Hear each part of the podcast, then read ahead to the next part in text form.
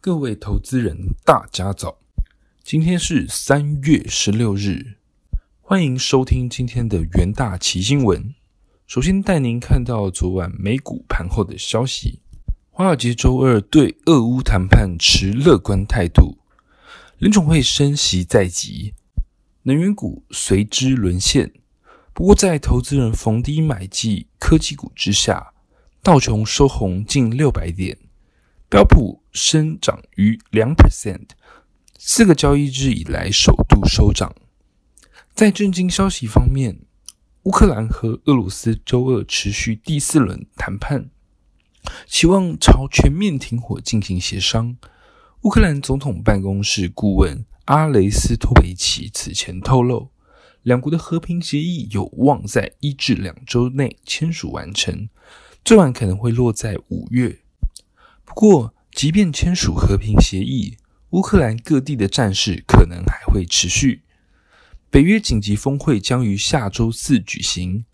白宫周二证实，美国总统拜登将前往比利时赴会，与北约领袖商讨俄乌战争危机。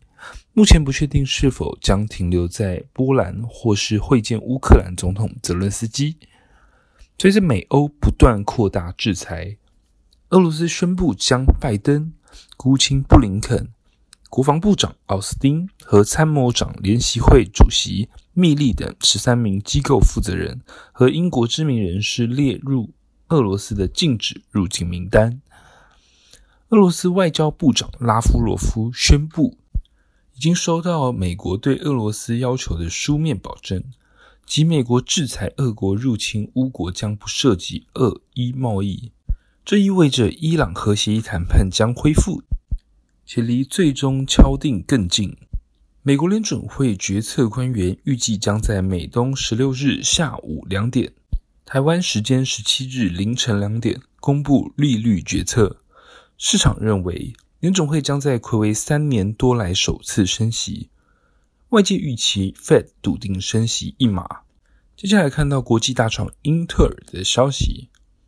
英特尔在三月十五日宣布，未来十年将在欧盟半导体产业投资八百亿欧元的第一阶段计划，投金额超过三百三十亿欧元。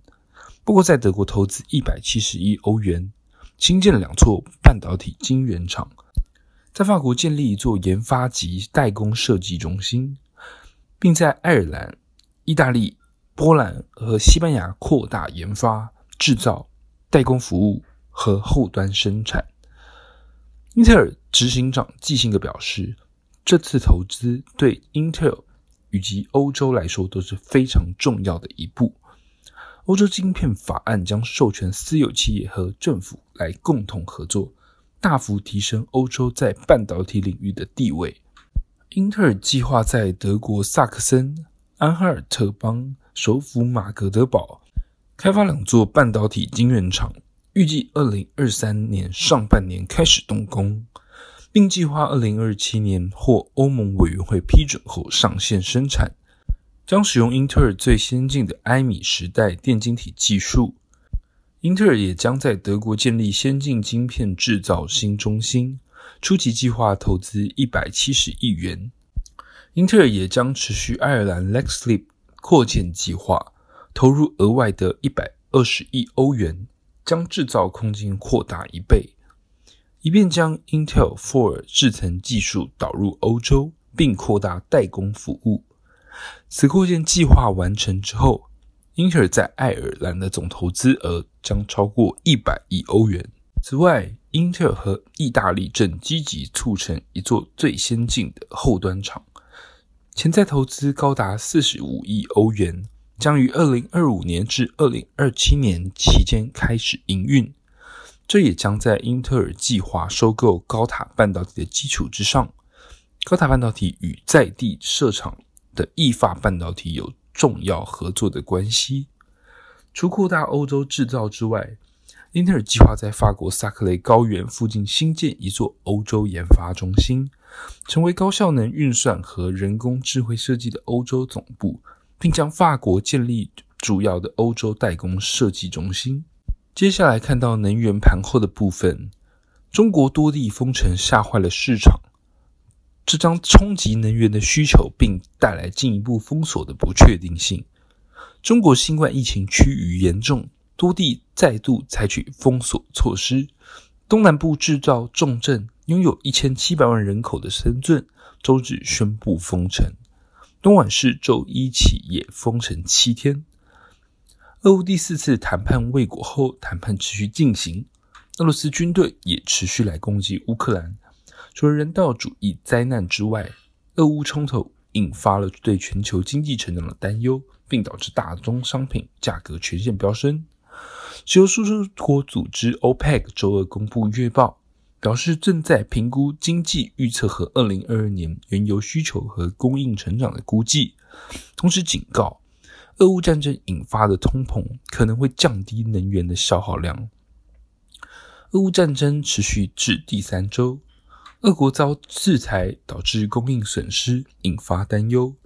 新闻报道指出，美国有意解除对委内瑞拉石油的制裁，应有助于缓解供给担忧，令周一油价下跌。市场可能正在关注俄罗斯的能源流动，并认为买家自我抵制导致供应减少的程度可能不如最初预期的那般巨大。俄罗斯原油和产品持续正常的出口，但考量抵制行动后的滞后反应。停止购买的结果何时浮现，只是早晚的问题。接下来进入三分钟听股期的单元。首先看到长荣航期货，根据国际航空协会预测，二零二二年全球客运总量将恢复至二零一九年疫情前的八十三 percent，而美国客运量将恢复至九十三 percent。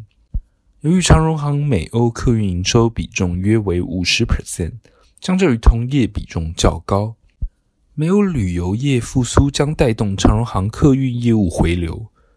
随着全球经济复苏，商品库存回补显现，长荣受惠海运塞港外溢效应，营收表现亮眼。此外，长荣航积极透过客机载货及新增六架货机，运能有望维持高档。周二，长荣航期货下跌零点五一 percent，沿十日均线震荡。接下来看到群创期货，群创子公司群峰俊科技近年积极布局智慧车用领域。三月十四日荣获第三方专业检测认证机构德凯的证书，产品开发成熟度受到肯定，将抢攻智慧车用供应链商机。群创旗下瑞声光电三月十四日公布二零二一年的获利年增近两成，且表现亮眼。将规划申请转上市挂牌。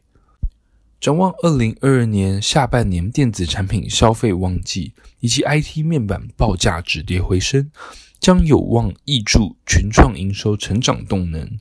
周二群创期货受加权指数重挫影响，下跌二点五四 percent，呈现区间盘整格局。接下来看到南电期货，根据全球半导体厂商近期的财报。晶片库存金额以及库存天数普遍回升，如 Intel、台积电、联发科的库存天数处在中间略高的水位，显示高阶载板需求可能出现减缓的迹象。受到俄乌战争以及通膨飙升的影响，导致国际客户终端产品销售趋缓，预估南电营收二零二二第一季将下滑。此外，受深圳、东莞封城，ABF。板供应链受到波及影响，不利于南电期价的表现。周二南电期货重挫五点八一 percent，连吞三根黑 K，收波段的新低。以上就是今天的重点新闻。明天同一时间，请持续锁定元大旗新闻。谢谢各位收听，我们明天再会。